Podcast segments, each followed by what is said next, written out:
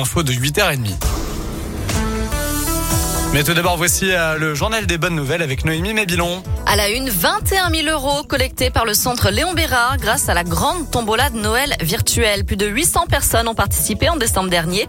3500 tickets ont été vendus. C'est un record. Je rappelle que la somme collectée permettra à l'hôpital lyonnais de soutenir la recherche contre le cancer.